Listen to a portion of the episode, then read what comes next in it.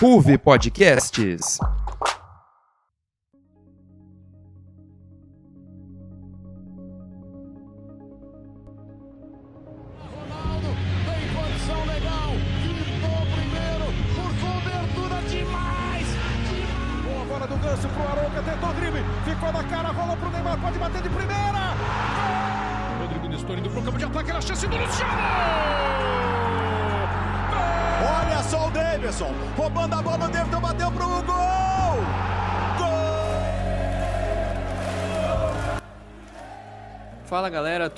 Vocês? Está começando mais um Arquibancada, o melhor podcast sobre o futebol brasileiro.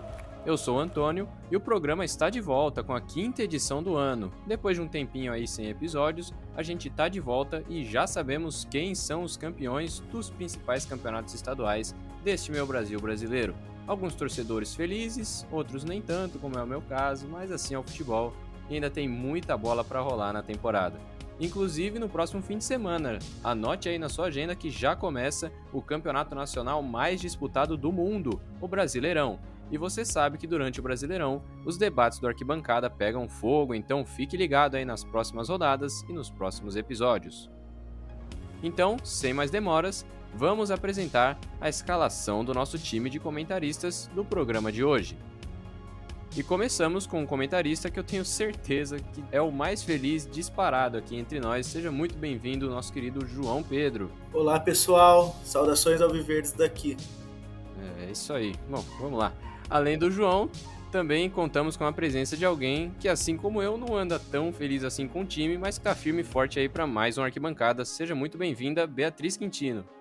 Oi, Antônio, meninos, é um prazer estar aqui de volta com vocês. E olá, você ouvinte, vamos para mais um. É isso aí. Para fechar esse timaço, temos a presença de alguém que aparentemente espera por uma temporada de mais emoções muito fortes. E seja bem-vindo aí, nosso querido Pedro Góes. E aí, gente, tranquilo? Tudo certo? Prazer estar aqui de novo na arquibancada. E vamos mais para esse programa porque eu amo falar de campeonato estadual.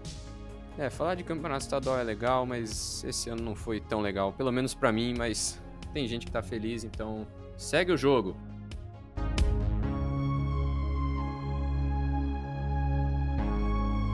E com o time devidamente escalado, vamos aos destaques do programa de hoje com o nosso querido Pedro Góes.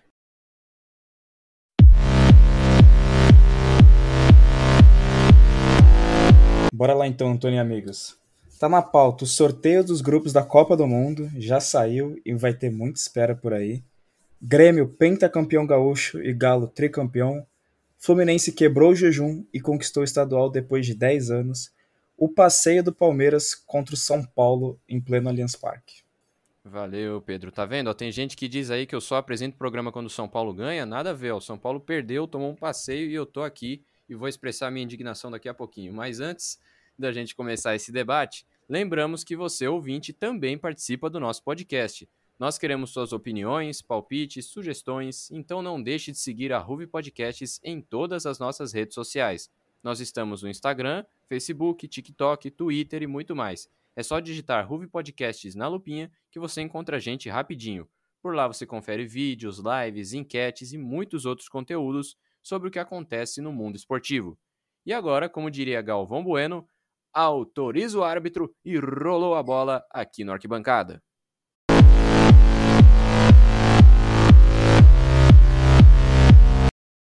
É isso aí, gente. Então vamos lá. A gente começa falando então sobre o sorteio que tivemos aí na última sexta-feira dos grupos da Copa do Mundo do Catar, né? Aí já tem aquela emoção, todo mundo já começa a entrar naquele clima de Copa do Mundo, mas a gente sabe que esse ano a Copa vai ser um pouquinho diferente, né? Vai ser no final do ano, vai começar ali no mês de novembro, lá no Catar, e a gente tem os grupos definidos. Antes da gente falar sobre isso, eu vou repassar os grupos aqui para vocês. Então nós temos no grupo A a seleção do Catar, que é a seleção anfitriã, Equador, Senegal e Holanda. No grupo B, Inglaterra, Irã, Estados Unidos e teremos também um time que vai vir das eliminatórias da repescagem da Europa.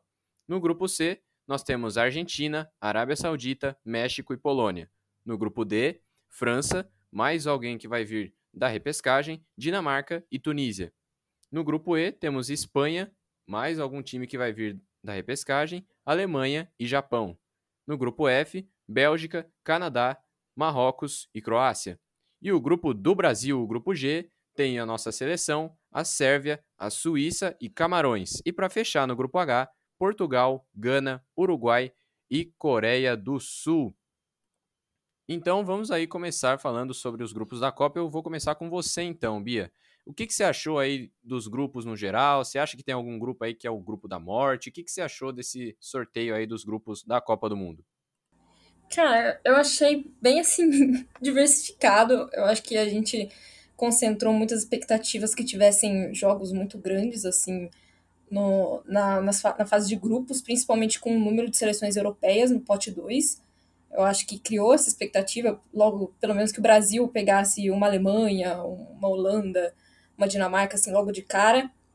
E acho que ficou bem equilibrado, acabou ficando bem equilibrado alguns grupos. Eu acho que tem, do mesmo forma que ainda manteve alguns, alguns jogos bem interessantes na primeira fase. Eu, particularmente, estou ansiosíssima para assistir Espanha e Alemanha. Eu acho que é assim, o melhor confronto que, que saiu na, na fase de grupos. Assim como também França e Dinamarca, eu acho que vai ser bem interessante. E assim, grupo da morte, eu acho. Eu não sei se, vão, se, se, vocês vão concordar comigo, mas assim, um grupo que eu acho que ninguém dá nada, mas que pode vir a ser assim, um grupo da morte. Portugal, o grupo H, que é Portugal, Gana, Uruguai e Coreia do Sul.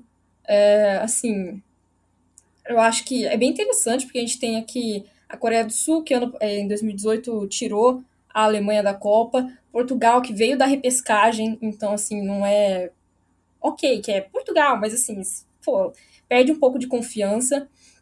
Uruguai, que também veio muito bem nesse final de eliminatórias, e Gana, que também é uma grande seleção africana. É, a gente tem toda aquela história da Copa de 2010 da Gana com o Uruguai, então vai ser, pô, uma revanche aí pra gente assistir. Eu acho, na minha opinião, que esse ficou sendo o grupo da morte. Não sei vocês. É, eu concordo em partes com a Bia. Eu acho que o grupo também Portugal, Uruguai, é, Gana e Coreia do Sul também é um dos grupos bem fortes da Copa, mas eu ainda acho que o grupo com Espanha, Japão e Alemanha, para mim é o grupo da morte. Eu acho que é, Alemanha e Espanha vão fazer um embate, um confronto bem interessante. E o Japão a gente conhece, né? Não é um adversário fácil em Copa do Mundo. É, algo, eu também achei uma, é, um sorteio dos grupos com seleções bem diversificadas. É, o grupo 1, ali eu acho que Senegal e Holanda passam com, com certa folga. Mas eu queria falar um pouco do grupo do Brasil. Eu vi muita gente falando que o Brasil se deu bem de ter pego um grupo, é, entre aspas, fácil. E eu acredito que poderia ter sido pior mas a gente não pode descartar que Sérvia e Suíça são seleções que vão incomodar o Brasil. São times europeus que jogam muito fechado, eles vão jogar contra a seleção brasileira, eles sabem que o Brasil tem é, um time, uma seleção né, que propõe o jogo, eles vão jogar fechadinho por uma bola e vamos ver o que o Tite propõe. Né? A seleção, é, eu estou confiante no sentido de jogar bem, é, falar que uma seleção vai ganhar a Copa do Mundo logo de cara, eu acho que é um pouco de arrogância e prepotência. Mas eu acho que sim, o Brasil retomou né, a liderança da FIFA, entrou ali como cabeça de chave número um, atrás da, do Qatar, país sede. Então eu acho que vai ser uma Copa do Mundo de grandes duelos. Bom, cara, eu concordo que esses dois grupos, na minha opinião, são os grupos mais fortes. O grupo E, principalmente porque pode ter a entrada da Costa Rica ainda na repescagem. E a gente sabe que a Costa Rica gosta muito de brincar com grupos que são considerados difíceis, como foi na Copa de 2014, onde ela classificou num grupo com Uruguai, Inglaterra e Itália. O grupo H, como a Bia falou, tem todo esse retrospecto de rivalidade já entre os países, principalmente Gana e Uruguai. Recentemente, em 2018, teve Portugal e Uruguai nas oitavas, que o Uruguai passou.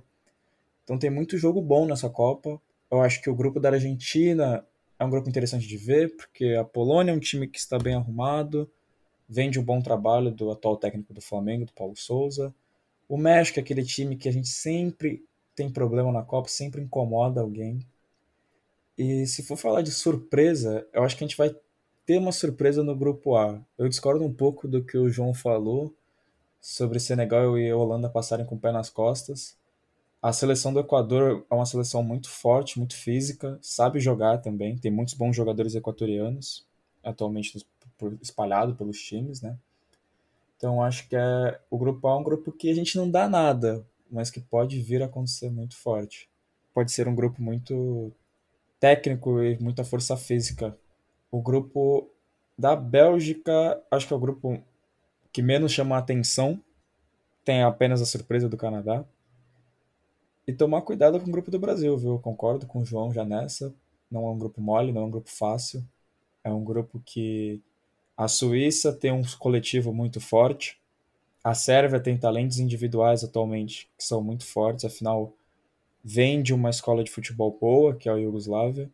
E o Camarões é um tradicionalíssima seleção, uma tradicional seleção africana, que impõe muita força física e tem um jogo muito veloz.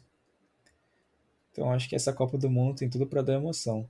E com certeza, eu não acho que a arrogância, a gente brasileiro tem que falar o Brasil vai ser hexa sim. E se não for, a gente reclama e torce para a próxima Copa ser.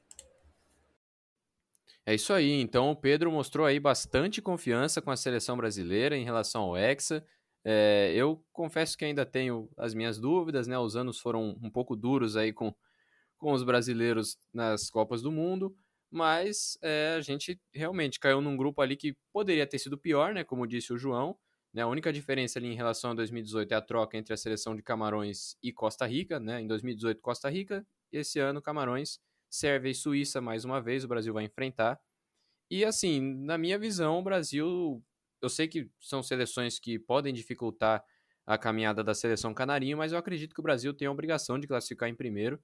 E pelo chaveamento da Copa, eu acho que o Brasil tem sim boas chances até de, de vencer a competição. É, e aí a gente vai aguardar, porque é uma Copa que promete bastante, né? O grupo E, por exemplo, nós temos duas seleções que são campeãs do mundo, a Espanha e a Alemanha. Temos o grupo A, né? Que pode pintar surpresa. Então a gente aguarda aí ansiosamente até o mês de novembro. E para nossa sorte, os Jogos do Brasil vão cair em dias úteis, então salvou demais aí a vida do brasileiro. Pois é, galera, então a gente estava falando aí de Copa do Mundo, tudo muito legal, mas agora a gente vai para um outro assunto que também é muito bom, que todo brasileiro gosta, que são os campeonatos estaduais, né? Nesse fim de semana nós conhecemos aí os campeões, os principais estaduais ao redor do Brasil, e a gente vai falar sobre alguns deles. E a gente começa então falando sobre o Campeonato Gaúcho. O Campeonato Gaúcho que terminou no último sábado com vitória do Grêmio sobre a equipe do Ipiranga por 2 a 1 Grêmio jogando na sua casa. É até esquisito, né? A gente vê um campeonato gaúcho sem um Grenal na grande decisão, mas o Inter foi eliminado justamente pelo Grêmio, né? E acabou não fazendo uma boa campanha ao longo da competição e saiu na semifinal. E o Grêmio chegou na final e venceu o Ipiranga, já tinha vencido na ida por 1 a 0 venceu na volta por 2 a 1 Então eu queria que você falasse aí pra gente, João, o que, que você achou desse jogo aí, né? Você vê que o Grêmio, mesmo na Série B, conseguiu vencer o Campeonato Gaúcho, o pentacampeão gaúcho, né, de forma consecutiva. Roger Machado chegando, conseguindo recuperar a equipe que não estava bem com o Mancini. Queria que você dissesse aí pra gente o que, que você tem aí para falar desse título do Grêmio, mais um. É, pois é, Antônio, eu começo dizendo que para nós que acompanhamos o Campeonato Brasileiro é muito estranho ver o Grêmio na segunda divisão, né? O Grêmio, que há poucos anos foi campeão da Libertadores, pentacampeão gaúcho, está sempre ali na primeira é, parte da tabela no Campeonato Brasileiro e vai jogar a Série B esse ano. Inclusive, a final foi disputada por dois times da Série B, né? O, como você disse, o Grêmio passou o Internacional na semifinal. E eu queria direcionar minha pergunta a isso, né? O Inter é um time que é, monta bons elencos, é, tem uma torcida grande, muito forte em casa, é, mas não consegue é, ter uma força de jogo é, tão grande. A gente vê, viu ali nos últimos, acho que no, no, no Campeonato Brasileiro de 2020, estava ali na disputa com o Flamengo, com o São Paulo, mas não ganhou. Ano passado também não foi também. Eu queria saber onde vocês colocam o Internacional no Campeonato Brasileiro. É, vocês acham que ele, ele briga ali entre os três, Flamengo, Palmeiras e Atlético? Tá no nível ali de Fortaleza, São Paulo, Corinthians, é, Fluminense? Ou tá num, é, num nível mais abaixo? Gostaria de ouvir vocês agora. Rapidinho, antes de falar do Inter, eu só queria dar o destaque dessa final pro jovem Bitelo do Grêmio, um ótimo jogador que fez gol na ida e na volta, foi eleito até por sinal o craque da partida nos dois jogos. E eu acho que esse, essa vitória do Grêmio no Campeonato Gaúcho não é, é muito mérito, gosto muito do estadual, mas passa mais por um mau momento do Inter no ano do que por méritos do Roger, digamos assim. Porque o time do Roger também não é nada muito brilhante jogando. E sobre a pergunta do João, onde encaixa o Inter, o Inter tem um grande problema, vamos dizer assim, na vontade dos jogadores. Vamos botar nessa, nesse bloco.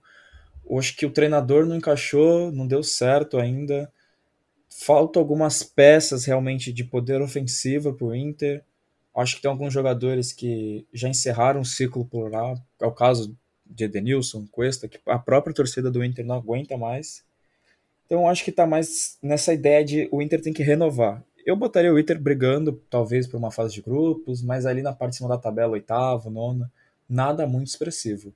Mas como a gente sabe como é o futebol, a gente sempre pode esperar uma surpresa. Sim, então, eu acabo concordando muito com o Pedro. É, não esquecendo, acho que, de falar da final do Gaúcho mesmo. O Grêmio ser campeão não é uma surpresa tão grande assim. Acho que a parte mais difícil, que foi eliminar o Inter, ele já tinha feito. Então, acho que, claro, sem desmerecer o Ipiranga, mas o Grêmio, assim, tinha meio que obrigação de pelo menos ganhar isso, depois acho que de ter, de ter caído, acho que é uma, é uma coisa que a torcida pedia muito, que de ver é, o time dando raça em campo, de dando alguma alegria para eles, né? E eu acho que com esse futebol que o Grêmio vem apresentando, claro, pressionou muito o Ipiranga, só não fez mais porque acho que faltou ali capricho na finalização, mas eu acho que eu vejo o Grêmio subindo com facilidade. Eu sei que, ah, mas a Série B tem puxada de times bons, times tradicionais, mas assim, eu acho que o elenco do Grêmio ainda é superior. Claro, acho que foi um desvio fora da curva é, o ano passado. E a pergunta do João sobre onde a gente coloca o Inter, eu acho que nem fase de grupos, no final do ano passado já foi meio crítico a situação de, de brigar não chegou, acho que, brigar pelo rebaixamento, mas assim, foi fazendo um final, uma reta final de campeonato muito ruim, muito abaixo. É, acho que se tivesse mais algumas rodadas ali, brigava pra, pelo rebaixamento. E parece que depois que o Kudê saiu, não encaixou o técnico ainda. É, já passou alguns, o elenco aí que, que pega uma parte que o Pedro falou, que precisa de renovação. E assim, eu vejo o Inter ali entre o rebaixamento e a Sul-Americana, eu acho, assim. É, pois é, o pessoal aí demonstrando uma certa preocupação com o Internacional, porque realmente não vem apresentando um bom futebol, né? Acho que só o fato de não ter chegado na final do Campeonato Gaúcho, né? Porque a gente, é, como eu falei, sempre está acostumado a ver Inter e Grêmio na, na grande decisão, mas não ter chegado, ainda ter tomado um sacode do Grêmio, que por mais que seja o Grêmio hoje joga a segunda divisão, é um motivo aí para ligar o sinal de alerta na, na equipe do Internacional que precisa se cuidar. Né? Vai disputar a Copa Sul-Americana, vai disputar o Campeonato Brasileiro, já caiu fora da Copa do Brasil né, contra o Globo, né, que foi uma zebraça.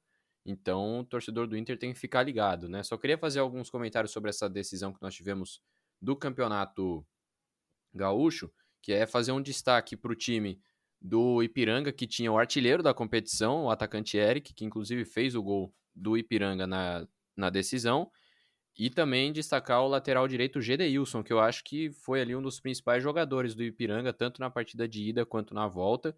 E o time do Grêmio que abriu o placar com o zagueiro Bruno Alves, que jogava justamente no São Paulo. Olha só que ironia.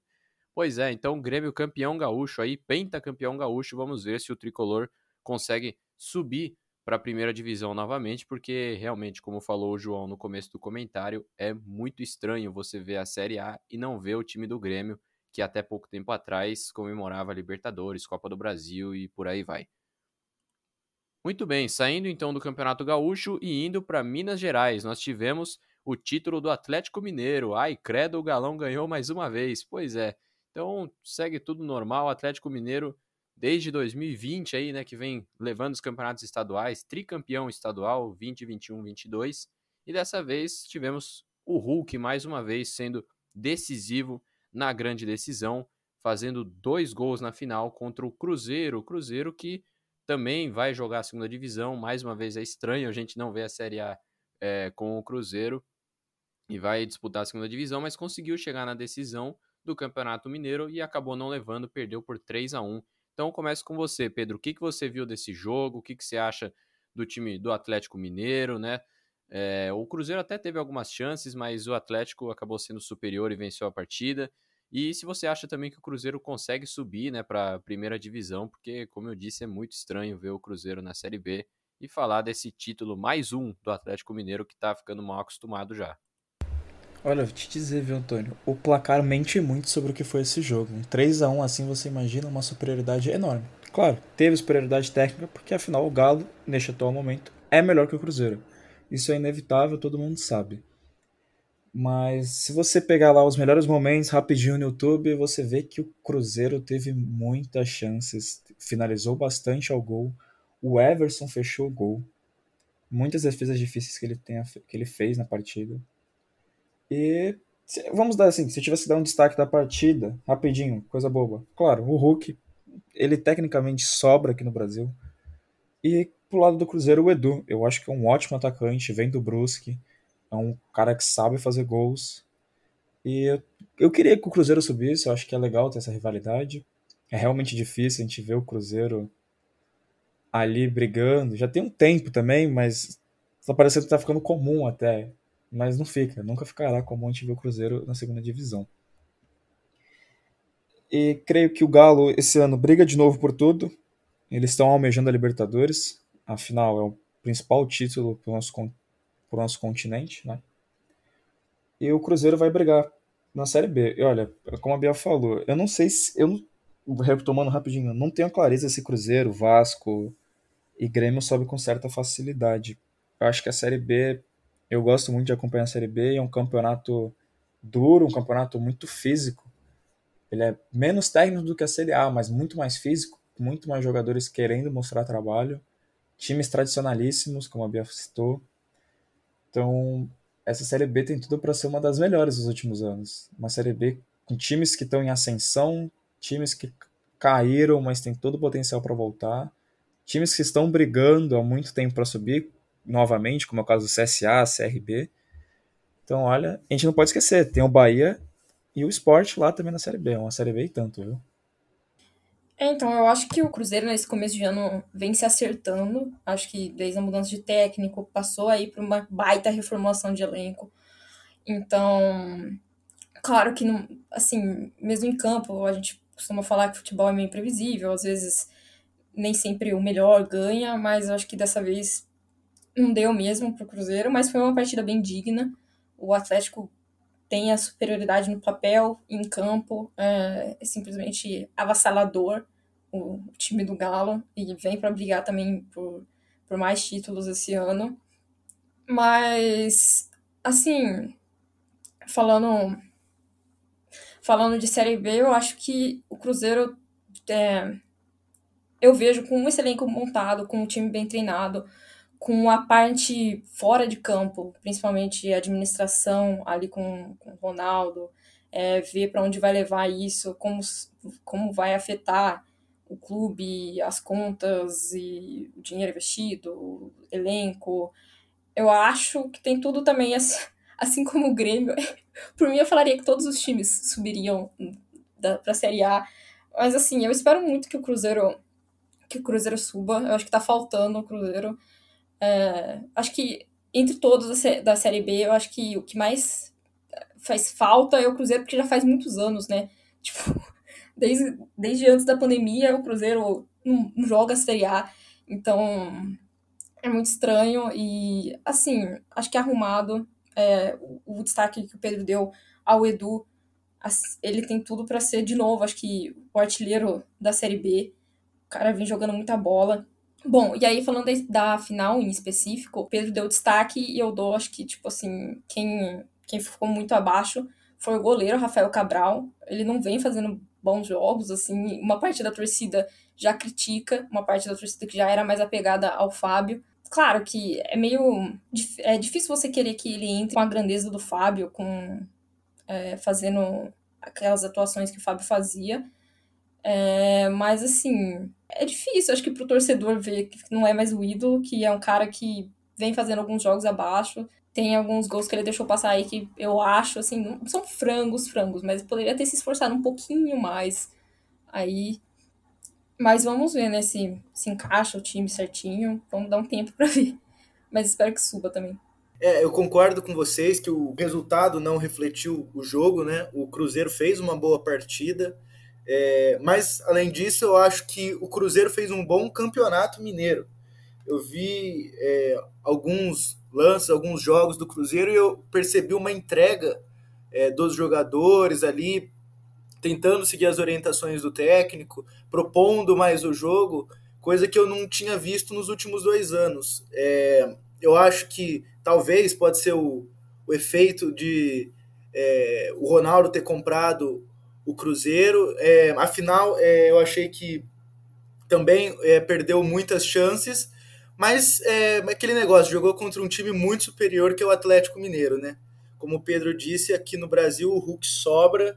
Além dele, o Nacho joga muito bem, o goleiro Everson vem jogando muito. É, mas sim, eu acho que o Cruzeiro é um, também é um dos candidatos a subir, junto ali com, com é, aos times que vocês falaram, Esporte, Bahia, Grêmio. Eu acredito que essa Série B vai ser uma, uma disputa bem acalorada a nível de disputa, é, a nível Série A. É, isso, acho que isso fortalece o futebol. E sim, tem grandes jogadores. O Edu, se não me engano, foi vice-artilheiro do Campeonato Mineiro, fez ali o gol, é, diminuiu a distância ali do Atlético Mineiro na final. Mas eu acho que é isso. Eu vi o, cruz, o resumo do Campeonato Mineiro, para mim, foi esse. Que o Atlético briga para ser um dos grandes times do campeonato, vai brigar por todos os campeonatos aí, Libertadores, Copa do Brasil é, e Brasileirão. E o Cruzeiro é um time que está bem empenhado e eu acho que tem tudo para para florescer aí, né, voltar à Série A. E aí a gente não pode descartar o papel do Cruzeiro também na Copa do Brasil, né? É conhecido por ser um time copeiro, um time que sabe jogar esse tipo de competição, então a, a moral da história do Campeonato Mineiro foi essa. É isso aí, então vou deixar aqui também registrado meus parabéns para a equipe do Cruzeiro, que lutou bastante, fez uma boa campanha no Campeonato Mineiro e acabou ficando com vice-campeonato. A qualidade técnica do Atlético Mineiro prevaleceu. É um time que tem um investimento muito forte, está construindo o seu estádio e que pode ter certeza que vai brigar mais uma vez, a exemplo do ano passado, por todas as competições brasileiro, Copa do Brasil, Libertadores. E ao Cruzeiro resta brigar na Série B para conseguir voltar né, para a primeira divisão nos seus tempos de glória. E um jogador do Cruzeiro também para ficar de olho, hein? Vitor Roque. Anotem o nome desse garoto porque é um ótimo jogador. E com isso, a gente vai encerrando o nosso primeiro bloco, falando aí de Copa do Mundo, campeonatos estaduais, e a gente volta daqui a pouquinho para falar sobre o Campeonato Carioca e sobre o Campeonato Paulista, gente. O segundo bloco promete bastante, então não saia daí, a gente já retorna. Mãe, você precisa ouvir o NJ Notícias deste mês. Tá incrível! NJ o quê? NJ Notícias, mãe, o rádio jornal da Ruve Podcasts, que todo mês fala de um tema atual trazendo pessoas da área. Nossa, filho, que legal! O último episódio já tá no ar, bora ouvir? Estamos de volta aqui para o segundo bloco do Arquibancada, a quinta edição do ano aí de 2022. No primeiro bloco a gente falou sobre Copa do Mundo, falamos sobre o Campeonato Gaúcho, o Campeonato Mineiro e agora a gente abre aqui o segundo bloco falando sobre o Campeonato Carioca, né? Você que não acompanha muito futebol deve imaginar, ah, o Flamengo ganhou de novo, né? Pelo time e dinheiro que tem, mas não, o Flamengo estava na final, mas quem levou a melhor foi o tricolor das Laranjeiras, o Fluminense do Abel Braga conseguiu vencer o Flamengo no jogo de ida por 2 a 0 e conseguiu segurar o empate no jogo de volta 1 a 1, os dois jogos no Maracanã e deu o Fluminense depois de 10 anos aí voltando a conquistar o Campeonato Carioca. O último havia sido inclusive com o Abel Braga como técnico, né? Muitas figuras ali parecidas, né? O Abel Braga, o Fred, é, e nós tivemos aí a decisão do Campeonato Carioca também. O jogo foi no sábado, então dessa vez eu vou começar perguntando para Bia, o que, que você achou desse jogo aí, Bia? A gente viu o time do Fluminense jogando um bom futebol né, ao longo do Campeonato Carioca, tanto é que teve uma fase que chegou a ficar 11 jogos sem perder, vencendo 11 jogos seguidos, né, contando Libertadores e tudo. Acabou saindo da Libertadores, mas no Campeonato Carioca conseguiu bons resultados, conseguiu o título, então queria que você falasse aí o que, que você viu desse time do Fluminense, o que, que dá pra gente esperar para o restante da temporada e sobre o jogo também dessa grande decisão.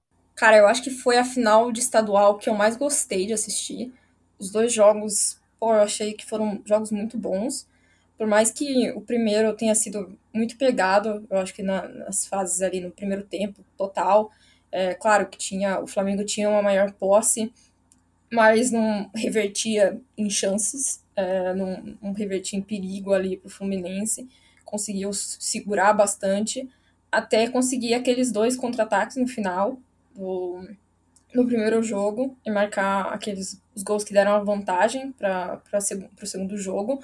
Assim, o Fluminense vem jogando muito bem. Eu acho que, pô, taticamente faz um bom jogo é, tanto na defesa, consegue segurar, segurar o timaço que é o Flamengo. Por mais que, que tenha seus defeitos ali o Flamengo, é, é muita gente já está apontando ali uma crise no elenco, crise com técnico, crise fora de campo. Mesmo assim, o Fluminense tem total mérito, não é à toa que ficou aí, como você falou, 11 jogos sem perder. Eu acho, inclusive, que foi uma pena, assim, o Fluminense ter sido eliminado da Libertadores, merecia. Tipo, foi uma noite infeliz ali mesmo pro, o time do Abel.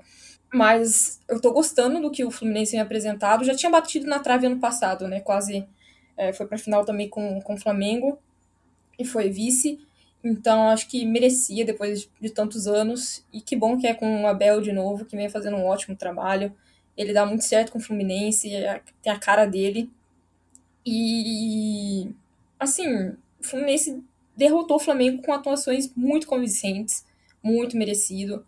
Cano simplesmente genial. Acho que nem o pênalti perdido apaga a atuação que ele teve no primeiro jogo, no segundo jogo.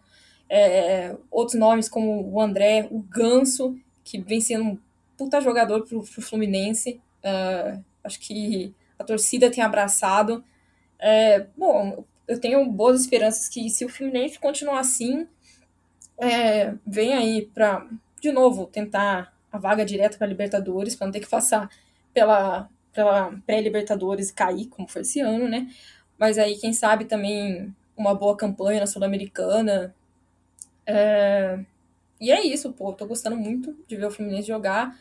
E assim, claro que tem essa toda a rivalidade com o Flamengo. Eu acho que qualquer torcedor nos últimos anos cansou de ouvir o Flamengo ganhar, de ficou começou a pegar meio que um que um ódiozinho ali. Mas eu vejo o Flamengo nessa crise aí. Não sei se vai se resolver, se vão fazer alguma coisa com o técnico, se o elenco vai resolver acordar para a vida, se vai começar a dar raça dentro de campo, porque eu acho que tá em falta, viu? É, eu concordo com a Bia que é, o Fluminense, nessa, durante esse campeonato carioca, esse começo de ano, deu, foi um time que deu gosto é, de ver jogar. Mas é, eu queria contar uma história rapidinha, é que eu tive no Rio de Janeiro há pouco tempo e lá eu, eu costumo falar que, profe, é, que torcedor é muito volátil, né? É, quando eu estive lá foi a goleada do Flamengo sobre o Bangu, né? A volta ao Maracanã por 6 a 0 né? E ali todos os flamenguistas ao meu redor já estavam falando para entregar a taça e tal. E foi, acho que ele próximo de o Flamengo, o Fluminense ter sido eliminado para o Olímpia na pré-Libertadores, né? E aí os 11 jogos ali de invencibilidade já não valiam mais nada, né? Mas eu acho que a é, como a Bia falou, foi talvez para mim a segunda mais legal, né, dos estaduais. É, o Fluminense jogou um bolão, aproveitou as falhas é, técnicas do Flamengo. O Flamengo tem uma saída de bola, uma defesa que assim, para um time do escalão do Flamengo não pode é, perder desse. Não pode ter esse tipo de falha. O Léo Pereira, acho que foi o segundo gol do jogo do contra o Fluminense, primeiro jogo da final. Ele entregou o gol para o Cano, que é um baita atacante, né? A gente fala muito de Gabigol, Pedro, Caleri, Hulk. eu acho que ele é tão bom quanto, tão eficiente quanto, e ele já era bom é, a esse nível quando jogava no Vasco da Gama. Eu acho que o Ganso jogou muita bola nessa final. É, ele é um jogador que tem uma versatilidade e ao mesmo tempo mostra um é, realiza, né, faz um papel muito importante ali no meio no meio campo. Ele e ali o Cano fizeram uma dupla excepcional.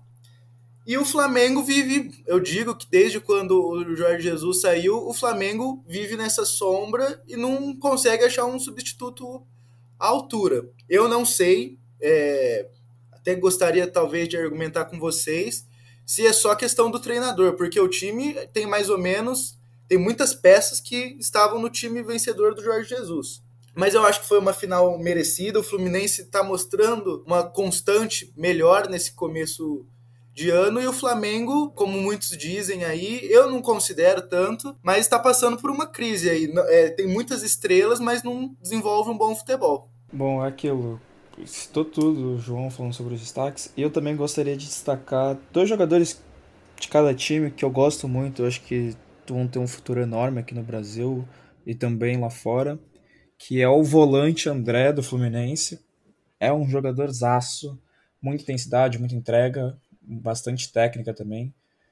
E do lado do Flamengo, o João Gomes. São ótimos, são os dois volantes incríveis que a gente tem no futebol brasileiro. Eles são, se não são no momento primeira linha, são segunda, mas já já se tornaram a primeira. No futebol brasileiro, eles dois estão muito bem, junto com o Danilo do Palmeiras também. Então a gente está bem servido aqui. E é aquilo. O Léo Pereira não pode falhar em dois lances numa final, né? principalmente contra o rival.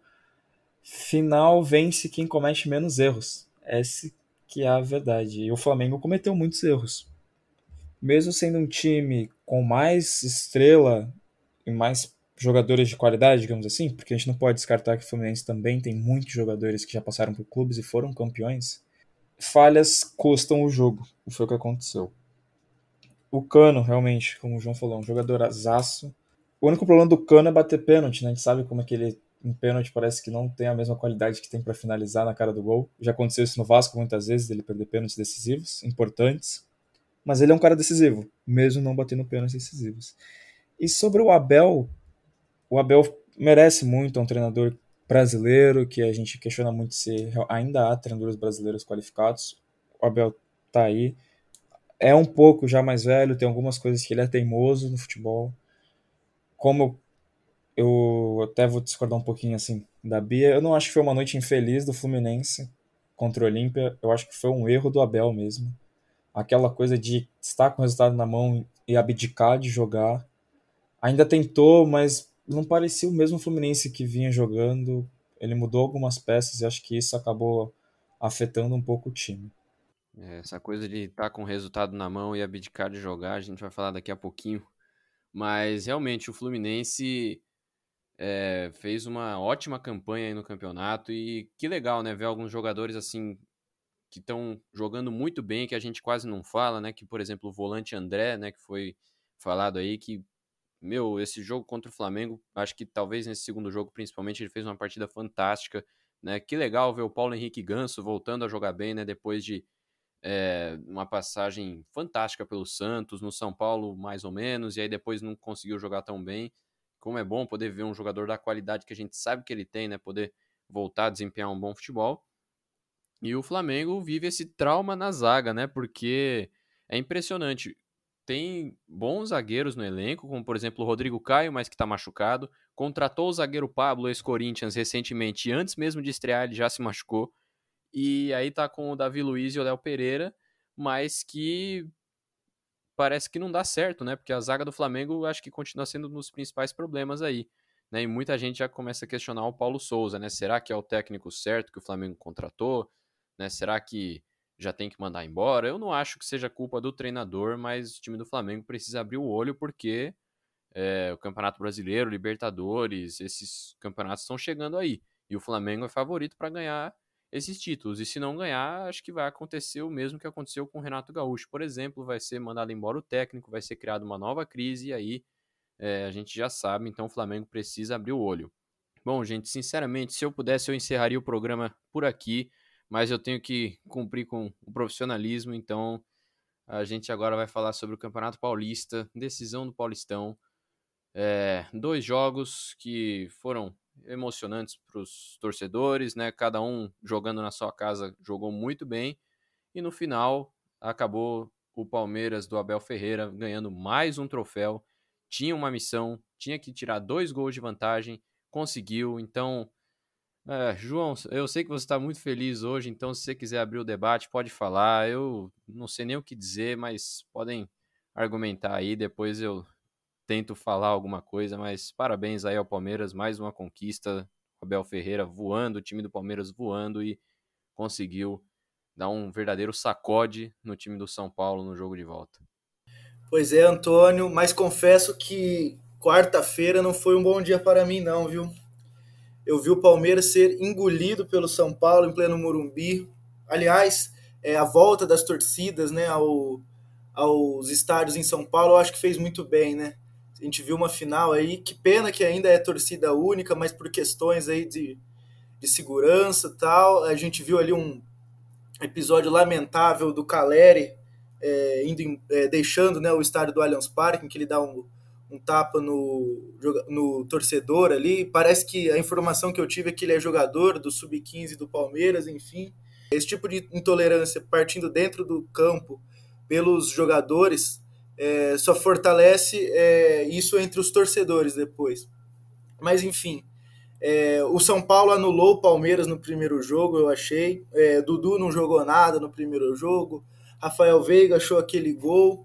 E eu queria destacar é, a falta que o Danilo fez no primeiro jogo. Ontem, desde o primeiro minuto, eu vi que ele estava jogando muita bola e com muito sangue no olho para tentar reverter o placar. O Palmeiras é, achou os dois gols ali é, em aproximadamente 30 minutos de jogo e acabou com o São Paulo. É, eu, é, pelo que eu vi o São Paulo jogando quarta-feira, achei que eles iam, claro, propor ali um esquema mais defensivo, mas iria jogar. E não foi o caso, né? Na minha opinião, foi uma atitude bem covarde do Rogério Ceni de tentar estacionar o time atrás da, é, do meio-campo e encurralar o Palmeiras. Mas o Palmeiras teve muita qualidade ontem. O Dudu jogou muita bola, o Rafael Veiga fez um primeiro tempo um pouco mais apagado, no segundo fez é, os dois gols. É, o Danilo, como eu disse, é, roubou a cena. Para mim, ele ataca e defende com a mesma qualidade. E o, o São Paulo foi totalmente neutralizado. Eu acho que apesar do Caleri ser um grande centroavante, o São Paulo não pode depender só dele no ataque. É, fez a substituição, tirou o Éder, se não me engano, botou o Luciano, melhorou um pouco, mas é, é, fica muito nessa de joga, toca no Caleri que é gol, que ele resolve, e não é bem assim. É, assim como aconteceu no Rio de Janeiro, para mim lamentável a atitude do Rafinha e Diego Costa de querer, porque tá perdendo, arrumar confusão, que o Fred fez no Rio de Janeiro foi é, inaceitável. O rolo que ele fez, a proporção que tomou, ele começou brigando com o Everton Ribeiro, depois quase saiu no soco com o Bruno Henrique na saída de campo. Mas para mim é, foi a grande final dos estaduais do Brasil, essa do Paulistão. É, e para mim, enquanto palmeirense, confesso que às vezes fico é, um pouco pouco me encanta o futebol do Abel. No primeiro é, na vez que se enfrentaram é, Palmeiras e São Paulo no Morumbi esse ano o Palmeiras fez um gol com o Rony e depois estacionou um, ônibus atrás da, da linha né? Eu não sei se a goleada de ontem é, foi porque o time precisava do resultado então não deixou de atacar a nenhum momento Gostaria que fosse assim nos outros jogos, porque muito se fala que o Palmeiras não tem um camisa 9. É, eu, em certos aspectos, é, discordo dessa necessidade tão grande. Eu acho que esse camisa 9 daria maior versatilidade para o ataque do Palmeiras, mas quando o Palmeiras resolve jogar, ele é muito veloz pelos lados do campo. E o Rafael Veiga finaliza como poucos no Brasil, apesar de não ser esse 9 nato, né? Ele vem por trás e, e consegue fazer muitos gols desse jeito. Eu acredito que esse foi o, o panorama que eu tive do, da final do Paulistão.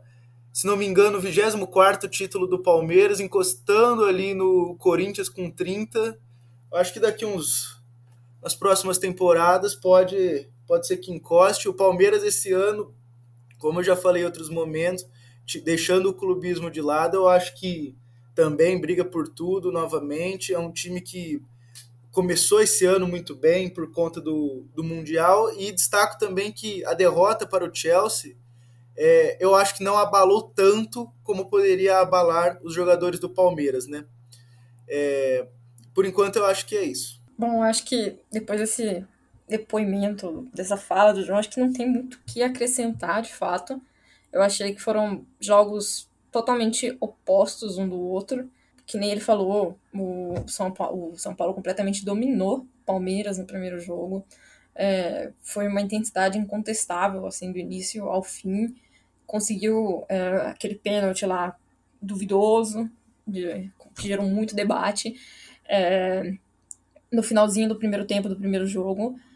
Mas. E aí foi só a a porta de abertura para mais gols e para continuar sendo superior no jogo.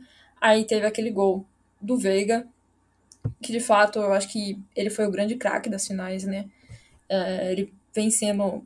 Pô, tem um jogador que, que eu gostaria do rival, é o Veiga. Acho que vem jogando muita bola. Vem, assim, sendo um dos principais jogadores do Palmeiras. E ele mostrou isso no segundo jogo. Simplesmente avassalador. E foi tudo muito rápido no começo do jogo, do segundo jogo. Acho que não deu. O, o, a gente já tinha visto que o São Paulo já não, meio que. Sabe quando você fala, ah, não entrou pro jogo ainda. E aí foi um gol em cima do outro. E você pensa em, em reagir, mas você não sabe como. E, e o Palmeiras já continuou atropelando, continuou em cima, continuou atacando. Então, o São Paulo não conseguia pressionar, tipo, tinha a bola, mas não conseguia converter de fato. E assim, acho que, que foi bem legal que eu vi o Everton falando que foi uma conquista que até melhor que a da Libertadores, porque eu acho que de fato foi uma das grandes viradas assim dos últimos recentemente do, do, do Campeonato Paulista.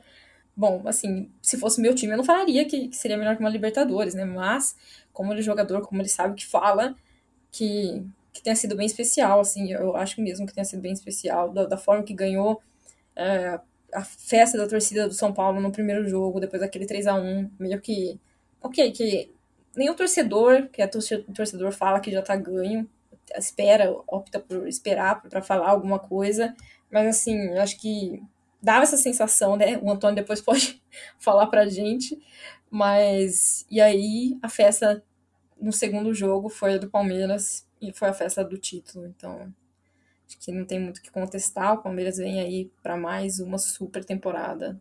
Não, eu acredito buscando outros títulos, mas eu espero que que deixe aí para os outros, né?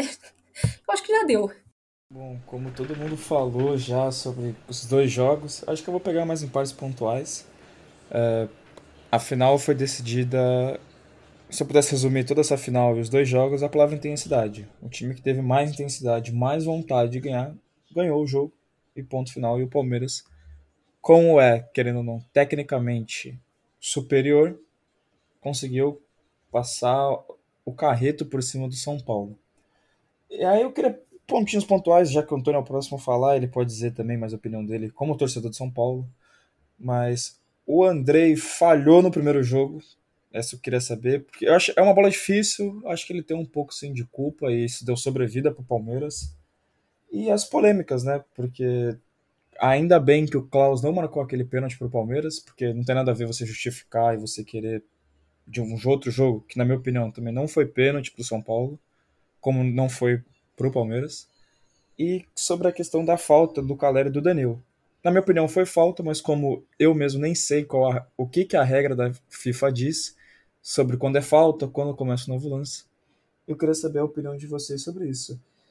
E o Abel se consolida como um dos maiores, eu acho, técnicos da história do Palmeiras. É, bom, vamos lá, gente. Eu vou tentar ser o mais breve possível e tentar falar coisa com coisa aqui, né?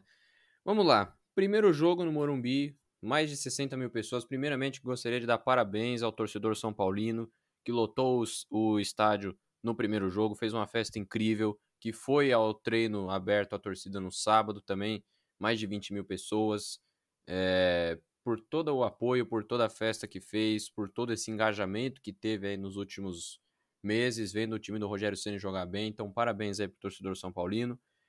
É, e pro torcedor palmeirense também, claro, porque fez uma festa maravilhosa aí no jogo de volta e comemora o título merecidamente.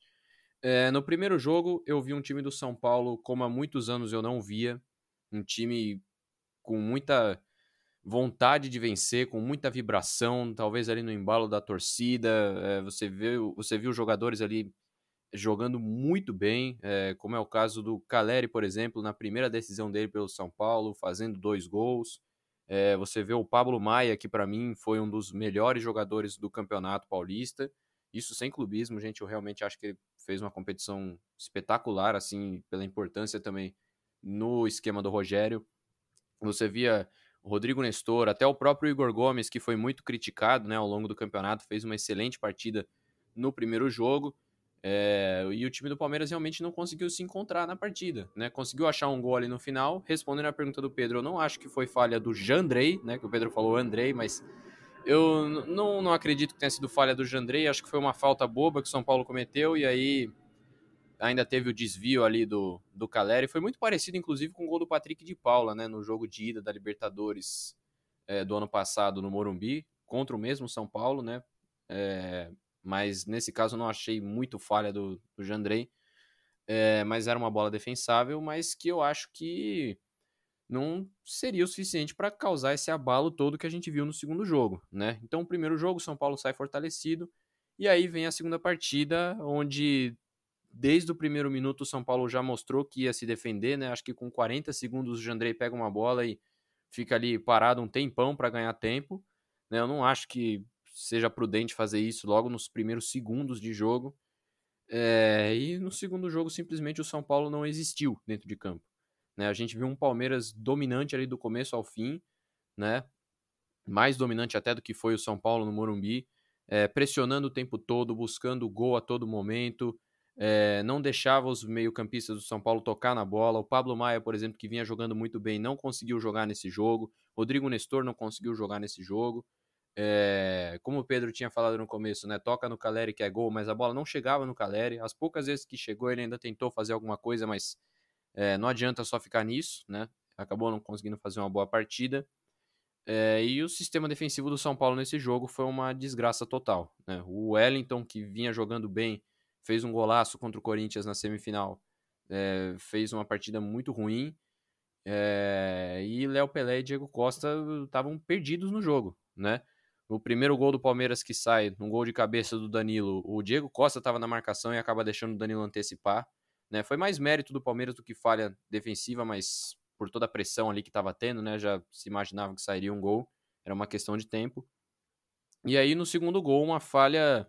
Né? Teve a falta, mas eu não marcaria porque justamente por conta da falha do Léo, porque eu acho que se ele não tivesse tocado na bola, se fosse uma jogada contínua com o time do Palmeiras, com a bola no pé, talvez é, o gol seria anulado, mas como teve a interferência do jogador do São Paulo depois, eu também não teria anulado esse gol, confesso. Então, uma falha bizarra do Léo que afasta uma bola para o meio da área no pé do Zé Rafael e ele faz o gol. É, e ali o São Paulo estava totalmente descontrolado mentalmente, né? E dali em diante foi um passeio do Palmeiras, né? O Dudu, toda vez que pegava na bola, era uma jogada de perigo conseguiu fazer depois, logo no começo do segundo tempo, o terceiro gol. E aí depois veio o quarto gol, São Paulo não esboçou reação nenhuma. E acabou perdendo esse título aí, merecidamente o Palmeiras é, sai campeão, mais um título aí na era do Abel Ferreira e o São Paulo, que resta agora são as expectativas aí para a temporada, tem Sul-Americana, Brasileirão, Copa do Brasil, não sei se tem é, time para conseguir vencer uma dessas competições, mas a gente não pode descartar também a boa campanha que o time fez ao longo da, de todo o campeonato, apesar de não ter jogado absolutamente nada na decisão. Então, parabéns aí pro Palmeiras.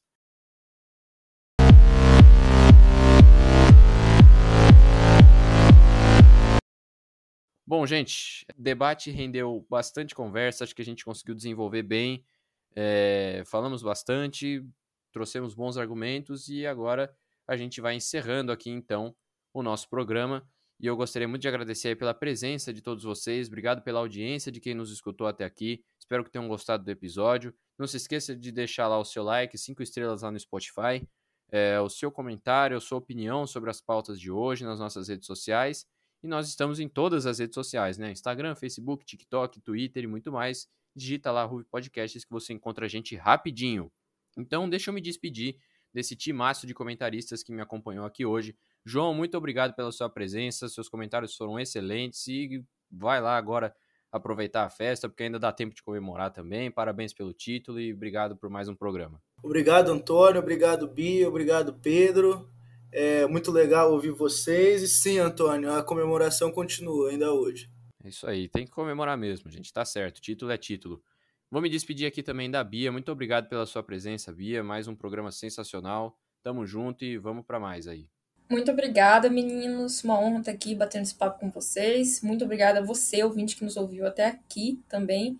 Até uma próxima. Valeu, Bia. E também vou aproveitar para me despedir do nosso querido Pedro. Obrigado aí, Pedro, pelos comentários. Também foi um prazer aí compartilhar mais essa mesa redonda aqui com você também. E vamos para mais aí, parceiro. Opa, o prazer é todo meu de participar com vocês nesse programa que eu acho maravilhoso fazer esse comentário. E obrigado a todos os nossos ouvintes e obrigado a todo o pessoal que participou, opinou, debateu. E é isso, gente. Muito obrigado. É isso aí, galera. Fiquem ligados aí no Arquibancada, na Ruve Podcasts. Logo, logo tem mais novidades. Valeu e até a próxima. Ruve Podcasts. Essa é uma produção do Núcleo de Esportes da Ruve Podcasts e contou com roteiro, apresentação e pauta de Antônio Vinícius, comentários de Beatriz Quintino, Pedro Góes e João Pedro Pisa, edição de som de Luiz Silva e Eduardo Álvares, produção de Antônio Vinícius e edição geral de Antônio Vinícius e Heitor Santos Conde.